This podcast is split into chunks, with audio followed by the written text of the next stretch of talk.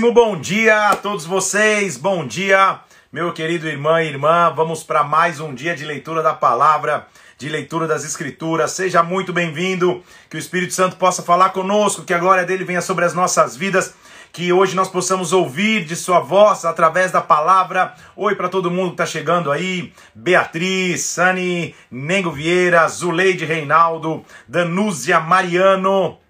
Muito bem, Nengo Vieira, tamo junto, Naidi Parente, é isso aí, Carol Descomplica, muito bem, Carol, Deus abençoe, Naldo Bernardo, Deus abençoe, Naldo, glória a Deus, é, Moisés e, e, esqueci o nome, mãe. Minha mãe pediu para mandar um abraço. Uma pessoa que sempre assiste aqui é Moisés e a esposa dele, não vou errar o nome, tá? É de São José dos Campos. Deus abençoe vocês aí. Mila Parente, obviamente, tá aí na área. Thaís Stephanie, Deus te abençoe. Léo Quirino, Geraldo 50, Mari Magna, bom dia. Praia Grande na área, Egídio. O que acontece? É, não sei explicar isso porque eu não entendo profundamente de Instagram. O fato é que tem alguns comentários que não, que não aparecem para mim. Então, às vezes eu pulo alguns aqui, eu nem, na verdade, não tô pulando, que eles não vêm para mim, tá? Isso, minha mãe tá falando Mary Ruth. Muito bem, Moisés e Mary Ruth aí de, de São José dos Campos. Muito bem, minha mãe fazendo o, a, a, pedindo a, apoio para que eu mande um abraço pra uma pessoa aí. Vamos nessa. Tudo bem, gente? Vamos adorar o Senhor? Vamos orar, pedir que o Espírito Santo de Deus venha sobre nós, que a glória dele fale conosco. Pai, em nome de Jesus Cristo, nós nos colocamos agora diante de Ti, nos colocamos debaixo da Tua potente mão, Senhor, para que o Senhor fale conosco. Senhor, hoje é o dia 86, esse propósito que tem sido transformador para as nossas vidas, a começar em mim, Senhor. Quantas vidas têm sido transformadas, tocadas pela Tua palavra, porque a Tua palavra é o nosso alimento. É o sustento que precisamos. Por isso, nesta hora, abre o nosso entendimento. Fala conosco aqui, Senhor. Dê ordem aos teus anjos ao nosso respeito e nos visita. Visita cada lar, cada família que agora se prepara para aprender nas Escrituras, Senhor. Nós colocamos diante de Ti, em o nome do Senhor Jesus Cristo, em nome de Jesus. Amém e amém. Vamos nessa então? Dia 86, como já mencionei, como nós já estamos avançando em dia 86 de um propósito de 100 dias, tem sido muito abençoador e hoje eu quero mostrar para você na Bíblia que não há pessoa que Deus não possa transformar, não há pessoa que Deus não possa mudar. Deus pode transformar qualquer pessoa pelo seu amor. Essa é a nossa frase de hoje. Deus pode transformar qualquer história. Deus pode transformar qualquer pessoa. Pensa uma pessoa ruim, pensa uma pessoa difícil, pensa uma pessoa que aparentemente nunca vai se render aos pés de Cristo. Deus pode transformar esta pessoa também. Esse é o poder dele, essa é a essência que a gente vai começar a ver. Por quê? Porque Deus tem planos muito maiores que os nossos. A Bíblia já nos diz isso, a gente sabe disso lá em Isaías 55. Jesus Cristo, quando veio à Terra, ele separou na região onde ele estava 12 homens para andar junto com ele. Um o traiu, nessa traição o outro foi eleito por, por, por, por, por tirar de sortes, a gente viu lá em Atos ontem. Matias foi eleito. Mas, para a expansão do evangelho, para que as obras de Deus pudessem avançar nas nações, Deus tinha planos mais elevados os apóstolos de Jesus Cristo eram maravilhosos, homens de Deus, homens tementes ao Senhor, porém eles não tinham essa cultura, por assim dizer, eles não tinham esse hábito e, e esse preparo para andar as nações como um todo. Eles, eles saíram andando depois, mas a primeira expansão deveria ser por alguém que Deus havia separado para esse propósito. E Deus pode transformar qualquer pessoa. No final da nossa leitura ontem, no capítulo 8, no capítulo 7, no final do capítulo 7 de Atos, nós vimos a morte de Estevão. Estevão se levanta, é, fala diante de todos e é apedrejado. A Bíblia diz que, que, que ele viu o filho do homem em pé, em pé, à direita de Deus. Acontece algo importante, porque no capítulo 8, a Bíblia diz que, logo no capítulo 8, versículo 1, que Saulo consentia na sua morte. Então a Bíblia começa a introduzir na história um homem chamado Saulo, só que não de uma maneira poética ou linda, não, pelo contrário, de uma maneira cruel. Esse tal de Saulo que aparece aqui está vendo Estevão ser apedrejado e ele consente na sua morte.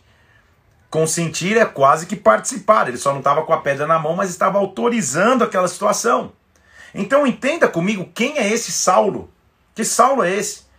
Saulo era um homem crescido e nascido na região de Tarso, pai e mãe, cidadãos romanos, por, por isso, então, consequentemente, ele era um cidadão romano, não nascido em Roma, mas cidadão romano. Estão comigo aqui? Era muito difícil e, e, e, muito respeitado alguém que naquela época, naquela região, tivesse é, é, a cidadania romana, porque toda aquela região estava debaixo do, do, do, do jugo, debaixo da, da, da mão do Império Romano. Esse homem Saulo cresceu na raiz da lei, era um típico fariseu, ou seja, um cara analista da lei, defensor da lei. Estudou aos pés de Gamaliel, mesmo Gamaliel que a gente viu ontem, que falou: oh, gente, deixa isso aí para lá, se não é de Deus não vai permanecer. E ele achava estar fazendo a coisa certa, mas completamente errada. Então o ímpeto que ele tinha para avançar as suas crenças estava sendo usado de maneira errada. Por quê? Porque a Bíblia diz que, inclusive, esse tal de Saulo aí, ele arrastava homens e mulheres para o cárcere. Aqueles que ele, que ele achava distantes da lei, não é que ele, que ele ia lá, batia um papo, conversava, ele levava para prisão. Ele autorizava apedrejamentos, ele, ele deixava que morresse. Ele, ele era quase como um terrorista contra os cristãos. E eu estou dizendo que Deus pode transformar qualquer pessoa.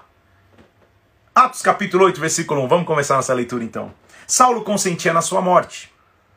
Naquele dia, se levantou grande perseguição contra a igreja em Jerusalém.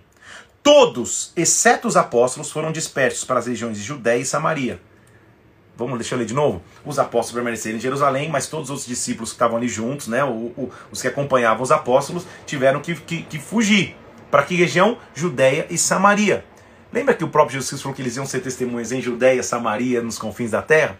Então Deus estava usando a perseguição para que eles se espalhassem e fossem, fossem enviados para pregar o evangelho.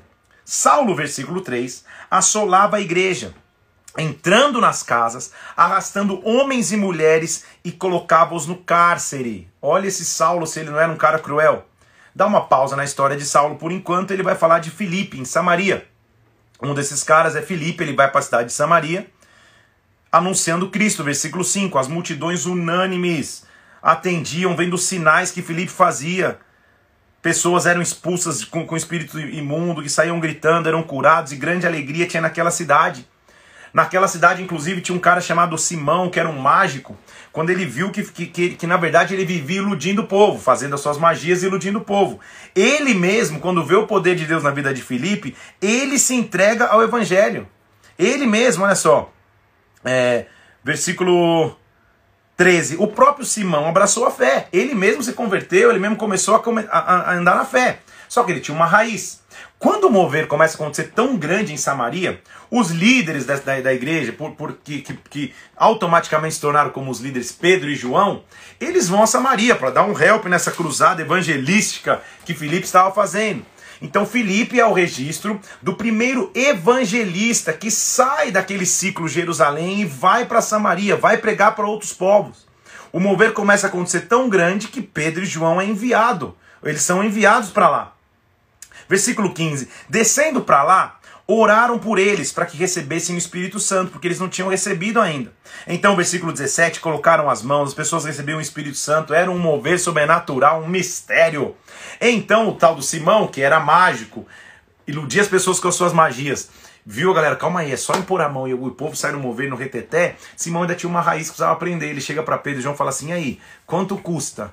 Quanto custa para que eu receba também? Pedro olha para ele e fala: guarda teu dinheiro, cara. Que o teu dinheiro seja contigo para tua perdição. Porque está tentando comprar o dom de Deus, versículo 20. O dom de Deus não se pode comprar. Então você não tem parte nesse ministério, teu coração não é reto diante de Deus. Ele repreende Simão e fala assim: cara, ainda roga a Deus para que pelo menos você não seja punido. Felipe continua os seus evangelismos, ele é a figura do evangelista que vai além, ele é a figura do evangelista que não ficou preso só no, no, no seu ciclo judaico, ele está ele tá, ele tá transgredindo. Pelo contrário, a Bíblia diz que um dia ele, ele, ele, ele evangeliza e prega para um eunuco da etíope. Ou seja, ele não era dos judeus de Jerusalém, mas era eunuco etíope. Muitos judeus da Etiópia a, a, é, é, estavam. O evangelho estava sendo implantado na Etiópia também. Há muitos judeus lá, inclusive. Olha lá, versículo 26. Um anjo do Senhor falou para Filipe: Filipe, vai para vai tal lugar, tal, tal, tal, tal. Lá, versículo 27, um etíope, alto oficial de Candace, rainha dos etíopes, era superintendente de todo o seu tesouro, ele tinha vindo adorar em Jerusalém. Então os judeus tinham vindo para adoração em Jerusalém, como era típico de todo judeu. Ele está de volta, sentado no carro, lendo o profeta Isaías. Olha, olha só o que acontece no versículo 29. O Espírito disse a Filipe: Filipe, aproxima-se do carro e acompanha-o. Eu estou falando de um cara a pé, tem que acompanhar uma carroça. Ou seja, corre. O evangelismo, ele não é, ele, ele não é feito de maneira lenta, ah, sabe que é? Não, ele é, ele é corre. Vamos correr, vamos agir, vamos, vamos a pé acompanhar a carroça. Vamos a pé acompanhar carro em movimento. Esse é o vigor do evangelista. Tá comigo aqui? Felipe sai correndo. Versículo 30, 30. Correndo Felipe, ele escuta o cara dentro da carroça lendo o profeta Isaías. E ele, ele correndo, batendo papo com o cara. E aí, você compreende o que você está lendo? Ele falou: Ah, como que eu vou entender se ninguém me explica? Então ele convida: Sobe aqui, senta comigo na carroça. Aí Felipe senta. Antes ele estava acompanhando. Ele senta. Aí ele começa. A passagem que o cara estava lendo, por coincidência, é Isaías 53, 7.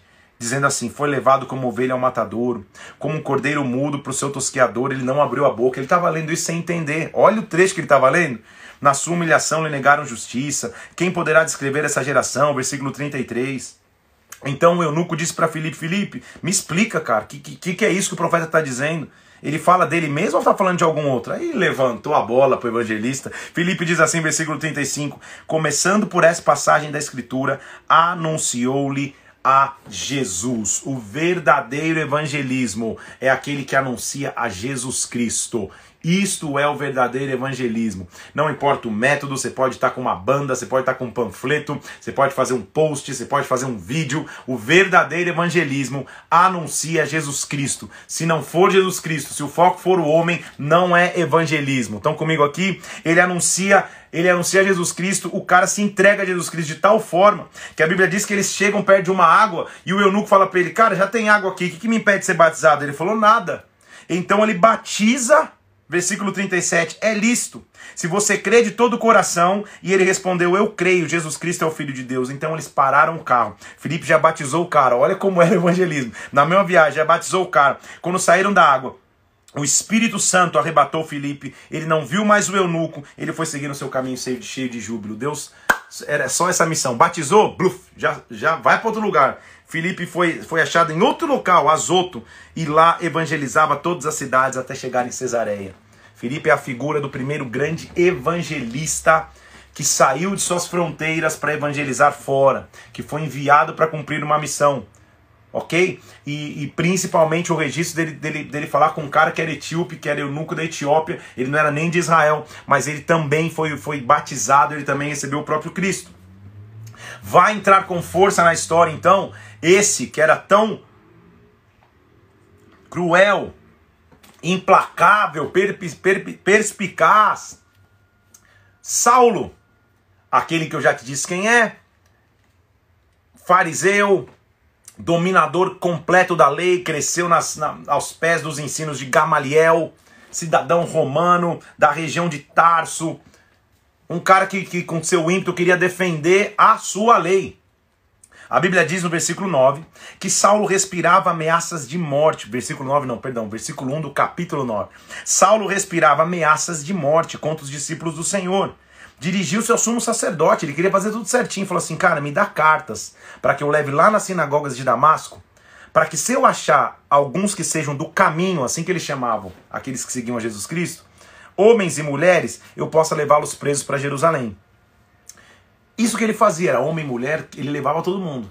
Só que no meio do caminho Deus tinha outro plano, porque Deus pode transformar qualquer pessoa pelo seu amor.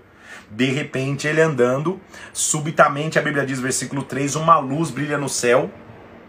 E uma voz começa a dizer: Saulo, Saulo, por que, que você me persegue? Já pensou? Saulo era temente a Deus. Então ele está escutando uma voz, uma luz, ele baixa e fala: Quem é você, Senhor? O que, que, que eu fiz errado? Ele fala: Eu, versículo 5, eu sou Jesus a quem você persegue.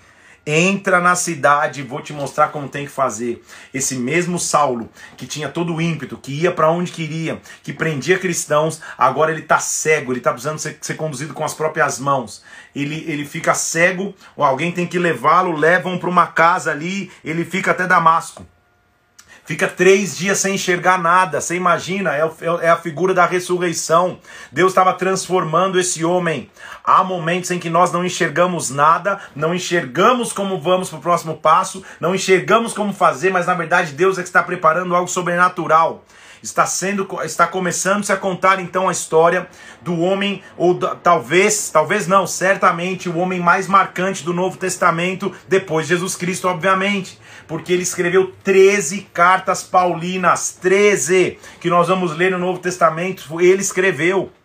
Um homem que foi preparado em toda a lei, mas foi transformado. E quando ele, ele, ele, uniu o conhecimento que ele tinha da lei com a transformação do Espírito Santo na sua vida, ele se tornou uma bomba nas mãos de Deus. Então é isso que nós estamos fazendo. Nós estamos aqui há 86 dias buscando a lei de Deus, buscando a sua palavra, para que junto com a presença do Espírito Santo e o conhecimento da palavra, a gente seja uma bomba de evangelismo, uma bomba de pastoreio, uma bomba de ensino, uma bomba profética apostólica. Estão comigo aqui? Então Paulo está deitado três dias sem ver nada, aí chega um cara, um, um, uma visão para um homem chamado Ananias, que a gente não tem informação quem ele é, evidente que não é o Ananias mais conhecido de Atos 5, o que morreu lá porque mentiu no terreno, é um outro Ananias. E ele diz assim: Ananias, vai na casa tal, na rua tal, entra na cidade, impõe as mãos sobre esse Saulo, porque me convém é, é, separá-lo. Ananias fala: Senhor, você não sabe quem é esse cara? Depois você vai ler: esse cara é o que mata cristãos. Você tá, eu, como que eu vou entrar? Ele falou: vai, eu vou mostrar. Olha o versículo 16: eu vou mostrar para ele quanto que importa sofrer pelo meu nome. Sofrer não é só de sofrimento, é pagar o preço pelo meu nome. O quanto é importante pagar o preço, o quanto é recompensador pagar o preço. Ananias foi, versículo 17 e 18, colocou as mãos sobre ele para que ele recuperasse a vista e ficasse cheio do Espírito Santo, e imediatamente caíram escamas dos seus olhos. Ele se levantou e foi batizado, se alimentou, foi fortalecido e ficou em Damasco. Um cara pensa se Deus não pode transformar qualquer história um assassino de cristãos, alguém que ia pegar pessoas no caminho para pelo menos prender, quando, quando, quando menos prender, quando mais matar, inclusive. Ele tem um encontro real com a luz e com o amor de Jesus Cristo, que não o pune, mas que diz assim: Eu vou usar o teu ímpeto, eu vou usar a tua inteligência, eu vou usar o teu preparo, mas para o reino agora, eu vou usar para mim agora. Então começa a se levantar um homem marcante, que teria o seu nome transformado para Paulo, por enquanto ele é Saulo ele começa a pregar. Ele começa a pregar em Damasco e ninguém entende nada, porque o povo está falando assim: calma aí, esse não é o cara que tinha as cartas para prender cristão? Como que ele está pregando sobre Cristo? Está comigo aqui? Ninguém estava entendendo nada. Versículo 21. Não é esse que exterminava em Jerusalém os que invocavam o nome do, de Jesus? Como assim? Só que versículo 22, Saulo se fortalecia mais e mais, demonstrando que Jesus é o Cristo. É óbvio que a, que a, que a moeda inverteu então, e agora, versículo 23, os judeus queriam tirar a vida dele. Agora, o, o, o que ele era, agora ele estava sofrendo. As consequências do que ele um dia fazia. O, o judeu raiz queria tirar a vida dele. Ele tem que fugir num cesto, no meio da noite, descendo por um muro, parecido com o que Davi teve que fugir lá atrás, lembra? Quando ele estava na casa da, da, de Mical, teve que fugir porque Saul queria pegá-lo, ele, ele, ele foge igual. Dentro de um cesto, ele foge pelo, pelo muro ele chega em Jerusalém e vai procurar os discípulos. Só que ninguém queria receber, você imagina? Tá, tá na campainha aí, é o, é, o, é o Paulo. Meu Deus do céu, é pior que o japonês da Federal. Você lembra do japonês da Federal? Toca a campainha, como assim? O Saulo é o cara que vem para me matar. O, o, o, Saulo é o cara que tem o, o, o decreto para me prender. Ninguém queria pegar ele, mas aí Barnabé, que a Bíblia não, não explica como conheceu, mas já sabia o que tinha acontecido. Barnabé pegou Paulo, o levou até os apóstolos, ou seja, os líderes da igreja primitiva, e contou como ele tinha visto o Senhor, o testemunho que ele tinha tido, o que tinha acontecido, como ele tinha pregado ousadamente lá, como ele tinha pregado o nome do Senhor, como ele discutia com os helenistas, que eram aqueles que tinham a visão grega. Esse chegou aos, aos, aos, ao conhecimento dos irmãos, pegaram então Paulo, levaram até Cesareia e dali mandaram ele para Tarso a cidade dele. Então não pense você que Paulo, depois que, que foi cegado, levantou, pregou em Damasco, chegou em Jerusalém, botou um crachá e vamos trabalhar. Paulo também respeitou um processo. Porque ele, ele, ele tinha um rótulo sobre ele, de que ele era um perseguidor de cristãos. Então os apóstolos escutam o testemunho, pô, muito legal. Mas vamos, vamos fazer o seguinte, vamos acalmar um pouco. Vai para Tarso. Vai para tua cidade, fica lá um pouco. E tudo, aparentemente, tudo continua normal. A igreja continuou crescendo. A Bíblia diz: a igreja então tinha paz, versículo 31, por toda a Judéia, Galiléia, Samaria. Crescia no conforto do Espírito Santo, crescia em número. Pedro continuou realizando curas. Pedro curou um paralítico chamado Enéas, que estava oito anos de cama, numa cidade chamada Lida e Sarona. Todos e se converteram ao Senhor. Lá também ele, ele caminha e continua, ele começa suas viagens é, vai para uma cidade chamada Jope. Lá em Jope ele ressuscita uma mulher chamada Darcas, que o nome, na verdade o nome dela era Tabita, mas traduzido é Dorcas. Ele, ele cura essa mulher, que era uma mulher útil para a igreja, fazia tecido para todo mundo. Pedro chega lá e o cenário é todo mundo chorando, é, mostrando os panos para ele. Olha o que ela fazia, olha como essa mulher ajudava. Pedro ressuscita essa mulher. Pedro começa a transgredir barreiras também porque a Bíblia começa a registrar um centurião chamado Cornélio no capítulo 10 de Atos. Esse centurião romano, então soldado romano, a Bíblia também não explica, mas ele era temente a Deus já, ou seja, o evangelho já estava chegando, ele estava espalhando, tá? É, o que Atos vai escrevendo é, é, é, o detalhe principal, mas é óbvio. Lembra que os discípulos, vários, na hora da perseguição, se espalharam? Então o evangelho ia, ia espalhando, e Pedro ia chegando, os apóstolos iam chegando, às vezes em locais onde o evangelho já tinha chegado. E Cornélio teve uma visão. E a visão é assim, versículo 4: Cornélio, as tuas orações e esmolas subiram diante de Deus. Agora manda mensageiros para Jope. Manda buscar um cara que tem que chama Simão e o sobrenome dele é Pedro. Enquanto, é, é, imagina que é para um apóstolo receber uma comitiva de um, de um centurião romano dizendo o cara quer te ver. É morte, né? Na certa ele está pensando que é morte. Mas enquanto isso, Pedro tem um sonho. E o sonho é Deus pode transformar qualquer pessoa, Deus é acessível a qualquer pessoa. Porque o sonho dele é um pouco estranho. Ele vê um lençol coberto com quatro, é, quatro pontas de um lençol descendo para a terra. Nesse lençol tem toda a sorte de quadrúpedes, répteis e aves do céu. Versículo 12 do capítulo 10. Animais impuros, segundo a lei, para que pudesse comer. Aí uma voz assim, Pedro, mata os animais e come. E ele diz, não, Senhor, de jeito nenhum, não vou matar esses animais, imagina, a lei não permite comer. E uma voz diz assim, Pedro, não considere imundo, não considere imundo aquilo, olha lá, não considere... Uh, Deixa eu ler aqui, tá? Só para você ver. Ouviu uma voz que dirigia a ele dizendo: Levanta, Pedro, versículo 13, mata e come. Versículo 14, Senhor, de modo nenhum, eu jamais comi coisa imunda. Versículo 15, isso que eu estou querendo dizer. Deus, uma voz falou: O que Deus purificou, não consideres comum. Ou seja, Deus estava começando a quebrar barreiras. Pedro acorda tentando entender, cara, que sonho é esse? Porque ele sonha três vezes sobre isso. Três vezes a repetição do sonho. Ele fala: Que sonho é esse? O que, que isso quer dizer? Quando ele acaba o sonho, os dois mensageiros ou os dois servos de Cornélio chegam para pedir que Pedro fosse. Pedro entende. Ah, estou entendendo. Deus está começando a querer dizer que o evangelho não está fechado só nesse ciclo da lei, ou que a gente tem que pregar só, para os judeus. Deus está começando a mostrar que todos que Deus purificou, eles, é, é, nenhum deles é imundo. Estão comigo aqui? Pedro estava meditando, chegou os caras e ele foi junto. Quando Pedro chega na casa de Cornélio, a Bíblia diz, versículo 25, quando Pedro ia entrar na casa dele, Cornélio saiu, se prostrou aos pés dele e adorou. E Pedro falou: Levanta, cara, ergue, eu sou homem. Você imagina a alegria para Cornélio? Que Pedro era um cara que conviveu com Jesus Cristo. Então você imagina por onde eles andavam? Pô, esse, esse cara conviveu com Cristo. Pedro, então, foi próximo demais dele. Quando Pedro chega, tem um culto preparado. Os amigos, as famílias, as pessoas próximas. Tá? Ele preparou uma célula de mover e de fogo. Sabe aquele negócio? É, é, que já Deus preparou o cenário. Olha o que ele diz assim: Cornélio diz assim: ó, faz quatro dias que por volta dessa hora se apresentou um varão para mim e mandou te chamar. Então Pedro, versículo 33, eu te chamei sem demora. Estamos todos aqui, na presença de Deus, prontos para ouvir o que foi ordenado da parte do Senhor. Meu Deus, que, que cenário maravilhoso. Então, versículo 34, Pedro diz: olha o famoso versículo: Senhor, eu reconheço Na verdade, o Senhor não faz acepção de pessoas. Que versículo profundo e maravilhoso, porque ele é a base do nosso evangelismo. Deus não faz acepção de pessoas. Pelo contrário, qualquer nação, aquele que teme faz o que é justo e aceitável, a palavra do Senhor enviou aos filhos de Israel, anunciando paz por meio de Jesus Cristo. Ele é Senhor de todos.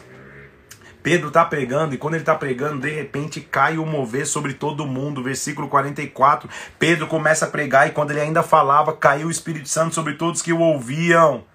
Todo mundo estava com Pedro, começou a se admirar. Como assim? Os gentios estão falando em línguas, engrandecendo a Deus. Versículo 46, 47. Será que alguém pode recusar água para esses caras serem batizados? Não. E em nome de Jesus ele batizou todo mundo. Então Pedro é o primeiro cara que com, em massa faz um culto para gentios, batiza os caras, os caras são cheios do Espírito Santo. O evangelho havia quebrado barreiras. Saulo, Paulo tá lá em Tarso, ele tá, a gente nem tá ouvindo dele, estão comigo? Ele tá vivendo o processo dele lá. Pedro tá acelerando no reino. É óbvio que Pedro volta para Jerusalém no capítulo 11 e metade da galera ali fala: "Como assim, cara?" Como você está pregando o evangelho para gentil? Da onde você tirou isso? Então, às vezes, para o evangelismo ou para pregar para as outras pessoas, você tem que quebrar paradigmas. Tudo bem? Como assim essa pessoa pode ouvir? Anos atrás, eu cresci na igreja. Como assim esse cara pode entrar numa igreja se ele, se ele tiver de bermuda? Como esse cara pode entrar na igreja se ele tiver uma tatuagem no braço? Como ele pode entrar na igreja se ele não estiver usando um terno? Como que o pastor pode pregar se ele não colocar uma gravata? Existiam paradigmas que foram, foram sendo quebrados para que o evangelho real e genuíno permanecesse, tudo bem? Então não importa o método. Se você permanecer no centro da palavra, use o método que Deus te der se a tua igreja tem parede branca, parede preta, se a tua igreja tem luz ou não tem luz, se a tua igreja todo mundo usa terno ou não usa terno, se todo mundo usa bermuda, usa bermuda, se tem cabelo ou não tem cabelo, não importa o método, importa a essência da palavra. Isso você tem que ter no teu coração. Então Pedro volta, Pedro conversa com, as, com, com, com o povo lá, explica e a galera entende. Versículo 18, depois que Pedro se explica, apaziguaram-se os ânimos e glorificaram a Deus, dizendo: Então aos gentios foi por Deus concedido arrependimento para toda a vida. Aí eles vão para Antioquia. A Bíblia diz que, versículo 19, foram dispersos por causa da tribulação que sobreveio a Estevão, lembra da, da, da, do apedrejamento dele? Foram para Fenícia, Chipre e Antioquia, anunciando a ninguém a palavra senão a judeus. Ok? Então, por enquanto, eles só estavam lá, mas pregando para judeu, não imaginando que iriam pregar para gentil. Alguns deles eram de Chipre, falavam também aos gregos. Alguns já começaram a pregar para os gregos. Versículo 20, anunciando a palavra do Senhor Jesus. A mão do Senhor estava com eles e muitos crendo se converteram ao Senhor, muitos gregos. Pensamento grego se converteram ao Senhor. Versículo 22, a notícia a respeito deles chegou aos ouvidos da igreja em Jerusalém. E agora a história vai começar a ter um flip legal aqui, uma mudança top. Calma aí, a, a igreja em Jerusalém era a base, tipo a sede, tá? Opa, o negócio está pegando na região de Antioquia. Antioquia ficava na região ali é, da Síria, ali, bem mais acima de Jerusalém, já no, como se fosse a Turquia, tá? E, e, dali se chegava na Ásia, dali se chegava para a Grécia, dali se conseguiria chegar na Itália, assim vai. Dali se expandiria. Então, em Antioquia está se ouvindo mover, a galera vai lá e pensa, vamos enviar alguém. E a Bíblia diz, versículo 22, quando eles ouviram que a igreja de Antioquia estava bombando, enviaram Barnabé para Antioquia. Vai começar uma excelente história. Deixa eu fazer uma pausa aqui.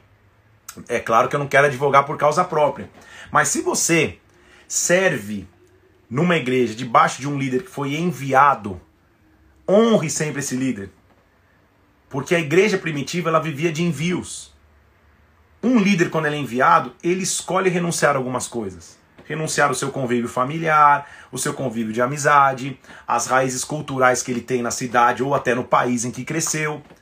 Ele foi enviado para fazer a obra de Deus, então honre. Seja para ele uma família, seja para ele um apoio, seja para ele um refrigério. Eu tô falando, não estou advogando em causa própria, porque eu nem preciso, que eu tenho filhos abençoadíssimos demais aqui em Brasília, que se tornou minha casa. Mas se você está debaixo de um líder que foi enviado, honre esse líder Ninguém sabe, a não ser esse líder e o próprio Deus, tudo que ele renunciou e renuncia todos os dias por estar fora de sua cidade natal. Mas essa é uma alegria também, por outro lado, viu? O líder que é enviado vive uma alegria porque ele está vivendo a essência do que era a igreja primitiva. Então envia Barnabé. Barnabé vai enviado para Antioquia, mas aí que eu estou dizendo que a história vai, vai receber um, um, um plus muito legal. Por quê? Versículo 25. partiu Barnabé para Tarso à procura de Saulo. Tendo-o encontrado, levou para Antioquia e por todo um ano se reuniram naquela igreja e ensinaram numerosa multidão. Em Antioquia, os discípulos pela primeira vez foram chamados cristãos. Agora a história começa a ter uma mudança e uma aceleração. Lembra que o Saulo estava lá? Perceba que Saulo se converteu, se entregou a Cristo, mas respeitou a direção dos, dos, dos pais da igreja primitiva. Ele não falou, não, eu vou abrir a minha própria igreja aqui em Tarso, a igreja de Tarso, maravilhosa. Não, ele foi em Tarso e ficou esperando. Deus, uma hora vai chegar a minha hora. Uma hora vai chegar minha hora, é legal essa frase. Uma hora vai chegar meu momento. Uma hora vai chegar a hora do Senhor agir na minha vida, ok? Uma hora Deus vai agir. Ele esperou até o momento que Barnabé foi lá e vamos. Eu estou comissionado aqui, sou autoridade delegada agora, eu vou plantar a igreja em Antioquia, vou ajudar, eu preciso da tua ajuda. Ele esperou o momento, ele não promoveu o seu próprio momento. Quem espera o seu momento em Deus e vai embaixo de envio, aí tem certeza que as coisas vão frutificar. Paulo não começou seu ministério à força, não começou seu ministério se autopromovendo, ele esperou o momento que alguém foi lá e o chamou. Versículo 25: Partiu Barnabé para Tarso à procura de Saulo, e eles plantaram a igreja em Antioquia. Agora a história vai começar a ter um, um, um, um tempo abençoado. Ágapo, que é um profeta, prediz fome naquela, naquela cidade. Eles enviam, inclusive, é, Barnabé e Saulo começam a enviar recursos e, e, e provisão para Jerusalém, abençoando a sede de onde tinham saído. Estão comigo aqui? Aí a Bíblia começa a estar perseguição, e o primeiro dos apóstolos que é martirizado é Tiago, irmão de João. Herodes, versículo 2 capítulo 12, faz passar a espada por Tiago. Os apóstolos são presos. Pedro estava dormindo na cadeia, acorrentado, ele iria ser, ele ia ser morto também. Tiago já havia sido morto, ele, Herodes ia fazer a morte de Pedro um grande espetáculo na Páscoa para agradar os judeus. Só que, um, um, um, obviamente, ele escoltado por guardas, um anjo do Senhor vai lá, versículo 7, ilumina a prisão diz: Levanta, as cadeias caem da mão dele, ela atravessa todos os pátios, a porta se abre, a igreja estava orando por Pedro, porque Pedro ia morrer. Tudo bem? Ele já tinha matado Tiago, agora Pedro ia morrer. Deus o livra da morte. A história é tão surreal que a galera tá orando. Pedro vai lá na porta da casa e bate, pá, pá, pá, pá, e, e uma mulher abre a porta e fala: ah, ficou tão alegre que viu ele, versículo 14, que voltou correndo, não abriu a porta, voltou correndo. Pedro tá lá fora, o pessoal fala: você tá doida? Deve ser o espírito dele, deve ser o fantasma dele. Não, sou eu. Uma história até cômica. Daqui a pouco ele volta, ele entra em casa, manda todo mundo ficar quieto.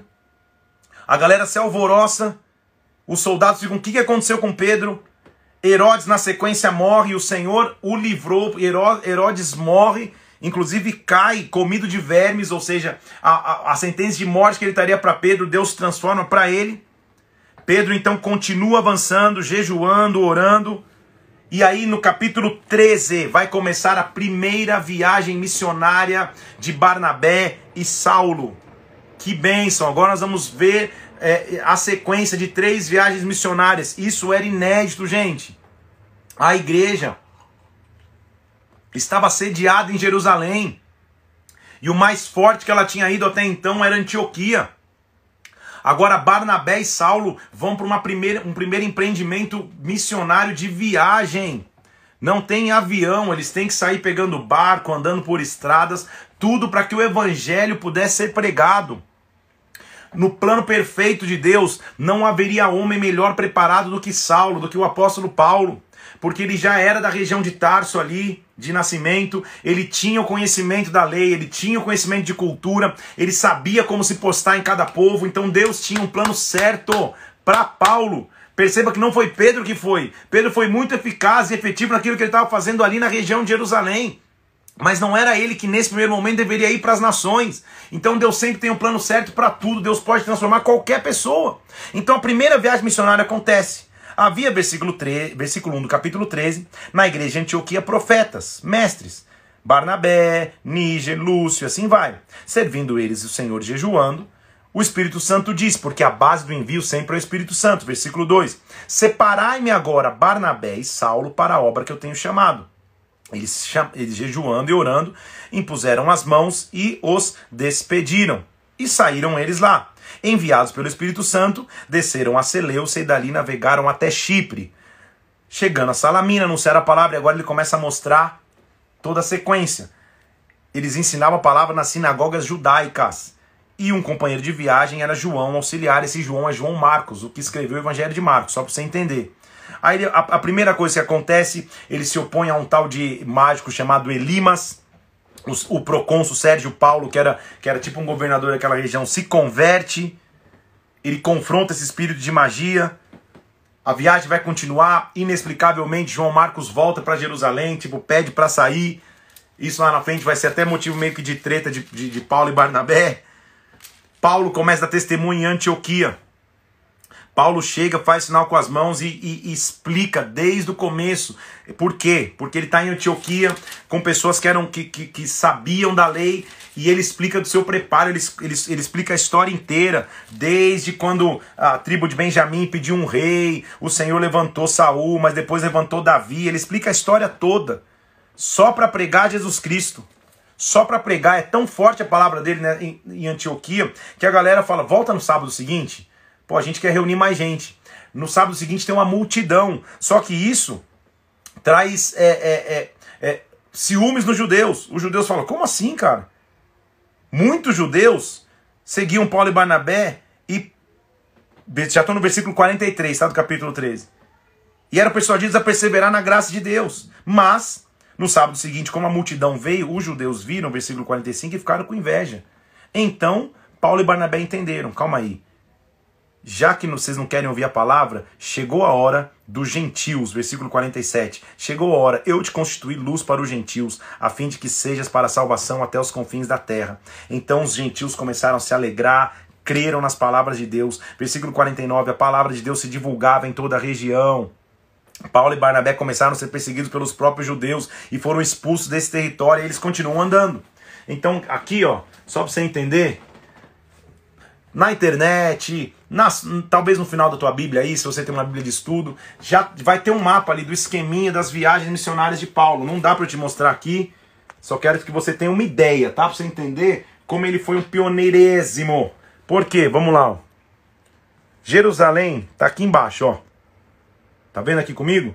Jerusalém. Tô tentando fazer ao contrário. Subindo aqui, nós vamos chegar em Antioquia. Cadê? Ó, Damasco, Antioquia. Tá vendo? Jerusalém está aqui embaixo, a sede da igreja. Antioquia aqui em cima. Fazer o contrário é só o sangue, né? Antioquia aqui, ó. A primeira viagem, lembra que ele falou que chegou para Chipre? Então já navegou até Chipre. Daqui ele continuou.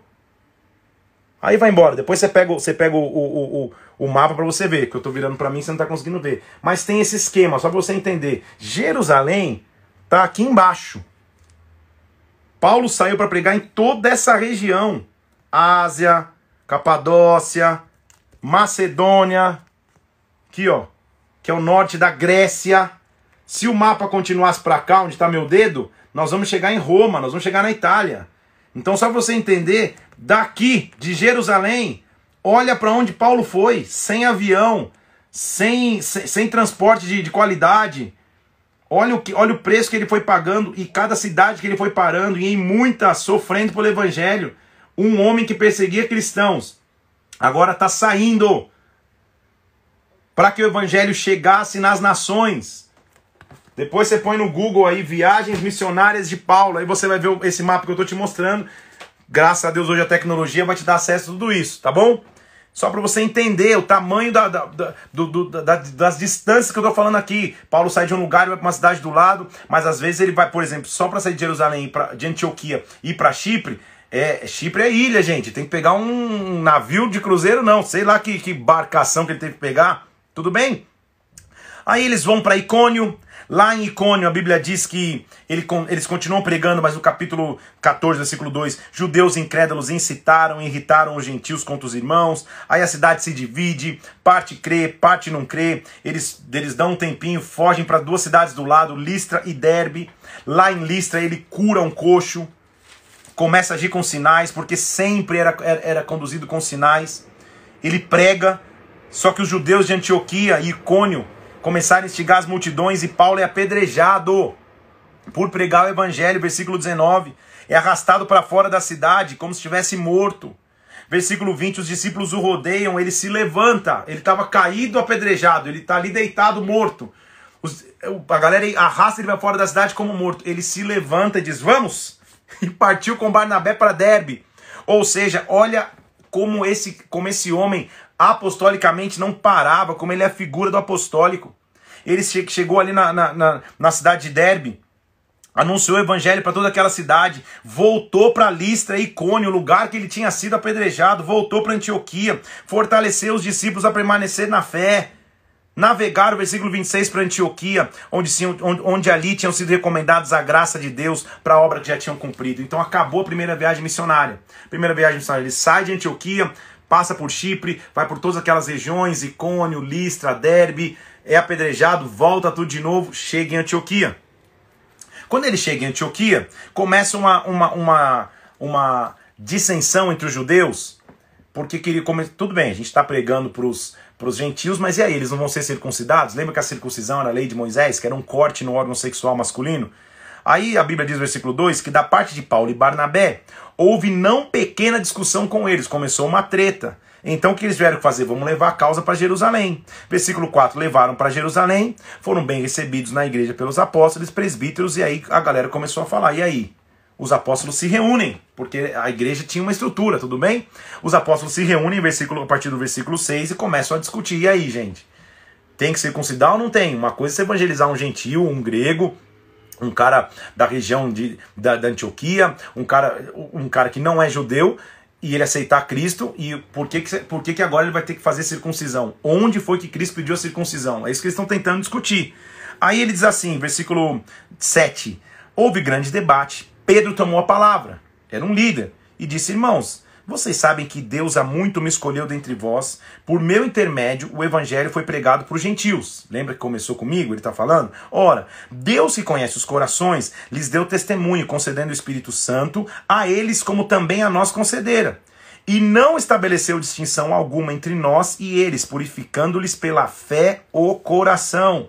Cremos, versículo 11, que somos salvos pela graça do Senhor Jesus, como também aqueles o foram. A multidão ficou em silêncio. Ouviu a Barnabé e Paulo contando, gente, vocês não têm noção os milagres, os prodígios, as maravilhas, vocês estão preocupados com a circuncisão. Deixa eu contar os milagres que aconteceram, eles começam a falar. Eles terminaram, Tiago, não irmão de João, lembra que tinha um Tiago, Tiago, filho de Alfeu? O outro Tiago se levanta e diz: Irmãos, preste atenção. Simão expôs como visitou os gentios. Assim está escrito, quando ele cumpriu essas coisas, ele reedificaria o tabernáculo de Davi. Lembre comigo, ele está citando Amós capítulo 9 eu ia restaurar as ruínas. Eles começam a discutir. Até que eles decidem, então. Vamos, vamos, vamos tomar uma decisão. A decisão é, não é, a questão não é circuncisão. A decisão é, versículo 20, se abstenham das contaminações dos ídolos, das relações sexuais ilícitas, das carnes e animais focados e do sangue. Eles ainda preservam isso. E aí eles mandam, é isso. Então vamos mandar cartas para Antioquia, vamos, vamos mandar essa decisão para lá. Manda junto com Barnabé e Paulo, a partir do versículo 22 para que a igreja Antioquia acalme a discussão. Não vamos ficar pensando na circuncisão ou não. Ele chega em Antioquia, leem a mensagem. Versículo. É... Ah, quero só te mostrar um negócio importante, tá? Tô pulando aqui alguns textos, que, que, mas é importante. Na hora de mandar essa carta, eles mandam, é, junto com Paulo e Barnabé, mais um, uma dupla, eles enviam para Antioquia para ajudar lá. Judas e Silas. Tudo bem? E aí eles vão Judas e Silas vão junto. Versículo 32: Judas e Silas eram profetas, consolaram os irmãos com muitos conselhos e os fortaleceram.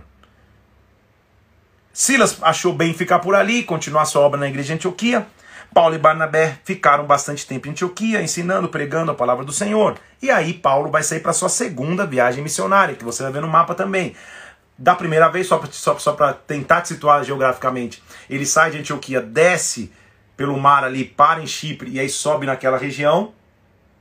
Agora, dessa vez, ao invés de ir por, por baixo, por Chipre, ele vai para mais ou menos os mesmos locais, mas por cima. Ele passa por Pátimos e sobe a região. Ele vai por terra, só, só para só te explicar, tá? A segunda viagem missionária. E aí, Paulo e Barnabé vão separar. Porque eles, justamente porque eles vão, eles vão brigar, entre aspas, porque eh, Barnabé queria levar João Marcos de novo. E Paulo fala, cara, mas ele, ele, ele, ele pipocou. No meio da viagem ele quis voltar para Jerusalém, então houve uma dissensão entre eles. Barnabé então viaja com João Marcos e Paulo viaja com Silas. A, a, a famosa dupla Paulo e Silas. Olha lá, versículo 36. Paulo e Barnabé diz: Vamos voltar para visitar os irmãos das cidades que nós já passamos, só que eles vão fazer por outro caminho. Barnabé queria levar também a João, chamado Marcos. Paulo não achava justo, porque ele tinha deixado eles para trás. Então houve desavença entre eles. Barnabé levou Marcos e Paulo escolheu Silas e lá foram eles. Eles começam a viajar e quando eles chegam em Derbe Listra, eles encontram um, um, um, um, discípulo chamado Timóteo. Vai entrar Timóteo na história. Timóteo era filho de uma judia crente e o pai dele era grego. Então ele já mostra essa mistura que havia na região. Timóteo dava bom testemunho aos irmãos em Listras, então Paulo falou: Vamos conosco. Paulo, para que não houvesse distensão entre os judeus, circuncida Timóteo, para que, que os judeus também o recebessem o aceitassem. E vamos embora, porque o pessoal sabia que o pai dele era grego e vamos pregar o evangelho. Paulo passa por a região de Troade, e lá em Troade ele tem um sonho, porque ele, ele sempre é conduzido pelo Espírito Santo. E lá em sonho, porque na primeira vez ele tinha ido até um limite, tudo bem? No sonho ele sonha com um cara na Macedônia, ou seja, lá no norte da Grécia, já falando assim: vem para Macedônia. É como se Deus estivesse dizendo: Paulo, vai mais um pouco além. Vamos, vamos dar um exemplo? É como ele falasse assim: o cara viajou até o Rio de Janeiro e ele sonha com o cara, não, não é até o Rio, vai até o Ceará. Um exemplo. É isso mais ou menos. Então Paulo fala, cara, e a gente tem que ir até a Macedônia. Versículo 9. Eu, eu sonhei com alguém dizendo, passa a Macedônia. Então ele concluiu que Deus nos havia chamado para anunciar o evangelho. Paulo começa a viajar, chega numa cidade chamada em Filipos, cidade da Macedônia, uma grande cidade, referência na Macedônia.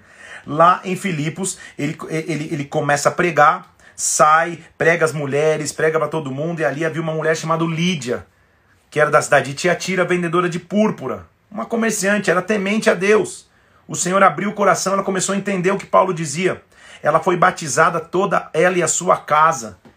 Uma mulher adivinhadora começa é, é, é, curada, uma menina que ficava perto de Paulo o tempo inteiro, falando: Nossa, servo do Altíssimo, nossa, servo do Altíssimo. Só que ela, ela agia debaixo de um poder de magia. Percebe que já teve Simão o mágico, Elimas o mágico, agora essa menina aqui, porque a magia, ou esse encantamento, esse feitiço, era típico daquelas regiões, os helenistas, os gregos, as pessoas que viviam nessa, nessa questão mitológica da coisa. Estão comigo? Paulo vai lá e, e repreende, expulsa o espírito de, de, de adivinhação dessa menina, só que tem um problema. Essa menina gerava lucro para os seus donos, para os seus senhores. Sei lá, a galera comercializava as adivinhações que ela fazia. Então, sabe o que acontece? Paulo e Silas são presos. A galera que, que, que, acabou o lucro prendem Paulo e Silas, os jogam na prisão, dão muitos açoites, eles ficam presos. Esse é um texto famoso. Porque eles estão presos ali, entregues para morrer, e a Bíblia diz que à meia-noite, Paulo e Silas estavam orando e cantando na prisão. Versículo 25. Pensa comigo se, se, é fácil a viagem. Não é que Paulo chegava e ficava nos hotéis cinco estrelas. Gente, Paulo pregava para ser apedrejado. Paulo pregava ou expulsava demônio da menina, ia para a prisão cheio de açoite. E mesmo assim lá estava ele cantando, adorando, versículo 25, louvando o Senhor junto com seus companheiros. Veio um terremoto tão grande, versículo 26, que sacudiu o alicerce da prisão e caiu a cadeia de todo mundo. Só que Paulo não fugiu da cadeia. Ele continuou na cadeia. O carcereiro chega ali e fala: Ah, meu Deus, eu vou me matar. Paulo fala: Fica aí, calma, não se mata não, a gente está aqui. Paulo é até tratado por esse carcereiro. O carcereiro leva para casa. O carcereiro passa é, é, olhinho nas feridas dele. Ele, a família inteira do carcereiro se converte porque Paulo sabia esperar tempos. Esse Paulo tinha aprendido a esperar processos. A prisão abriu, mas se Deus mandou sair, eu não vou sair que quem vai, quem vai sofrer é o carcereiro, ele traz salvação. Olha que versículo famoso. O carcereiro diz assim: Senhor, o que, que eu tenho que fazer para ser salvo? Versículo 30 do capítulo 16. Olha que versículo famoso. Paulo responde para o carcereiro: Crê no Senhor Jesus, será salvo tu e a tua casa. Essa pode ser uma frase também, né, Maurão? Crê no Senhor Jesus e será salvo tu e a tua casa. No dia seguinte, chega um decreto ou chega uma ordenança que eles deveriam ser livres. Então, Paulo não precisou fugir. Todo o terremoto na cadeia e a quebra de, de, de, de guilhões na cadeia foi para que o carcereiro se salvasse com a sua família, não para que Paulo fugisse. Estão comigo aqui? Paulo continuou preso, o carcereiro ali, no dia seguinte, Paulo recebe a comunicação, ó, vocês vão ser livres. Só que Paulo era tão ousado que Paulo não falou, obrigado, gente, obrigado, vocês me libertaram. Paulo, pelo contrário, ei, calma aí, como assim vocês estão mandando mensagem que eu fui livre? Versículo 37 sem ter processo contra a gente, sem ter razão, vocês nos açoitaram publicamente, nos jogaram na prisão. Nós somos cidadãos romanos. Agora, a oculta, você quer mandar a gente embora? De jeito nenhum. Vem você aqui me libertar. Ou seja, eu quero é ser libertado e ainda em honra. Olha como Paulo era ousado, gente. Paulo fala assim: não é que vocês me bateram, me jogaram na prisão, agora vão me libertar às escuras. Não, não, não. Eu sou cidadão romano. Por isso que Deus tem os planos perfeitos. Estão comigo? Porque todo mundo respeitava um cidadão romano porque ele representava a, o império que, que cuidava de toda aquela região. Eu sou cidadão romano, vocês não tinham por que me bater, me bater, me jogar na prisão, vocês que vêm me libertar. Vocês que venham me, me, me, me, me, me, me pedir desculpa agora. Paulo estava mais ou menos assim, versículo 38.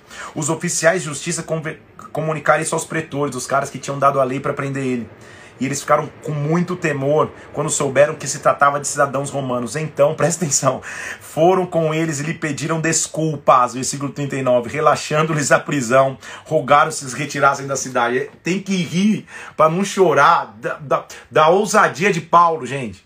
Paulo, ele tinha tanta identidade em Cristo quem não ficava falando, pô, é verdade, pô, vamos sair correndo agora que libertaram a gente, não. Ah, é? Vocês perderam a gente sem, sem razão? Eu sou cidadão romano, você, imagina, Paulo, treteiro, vocês, eu sou cidadão romano, vocês me perderam sem razão, agora vocês que venham aqui me pedir desculpa. Senão é eu que não saio da cadeia. E aí, e aí os caras ficaram com tanto medo que eles falaram, desculpa aí, gente, só se retira da cidade, foi mal aí. Como a situação muda, como a situação se transforma. Eles continuam e vão para a região de Tessalônica.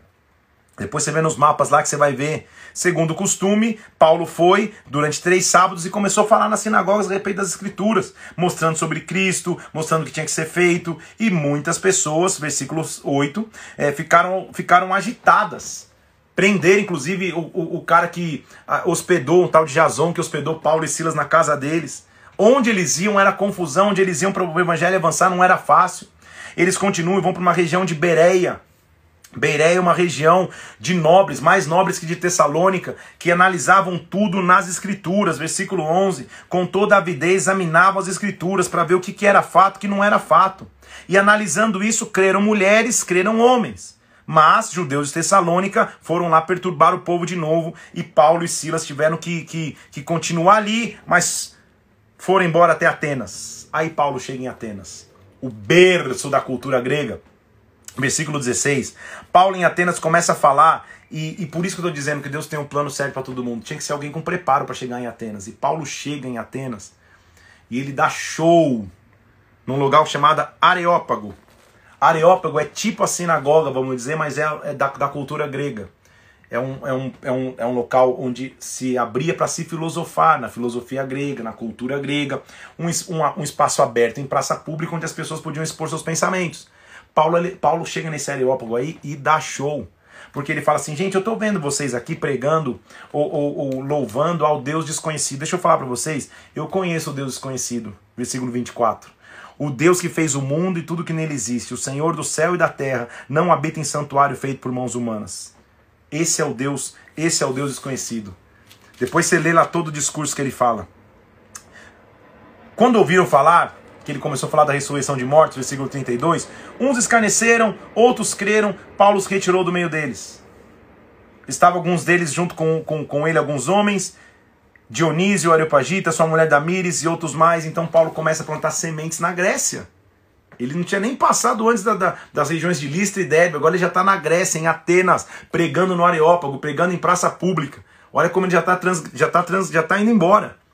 Continua, ele sai de Atenas e vai para Corinto. Lá em Corinto ele encontra Áquila e Priscila, sua mulher, um casal que vão ser bem mencionados, que eram judeus, mas que tinham, que, que, que tinham se retirado de Roma.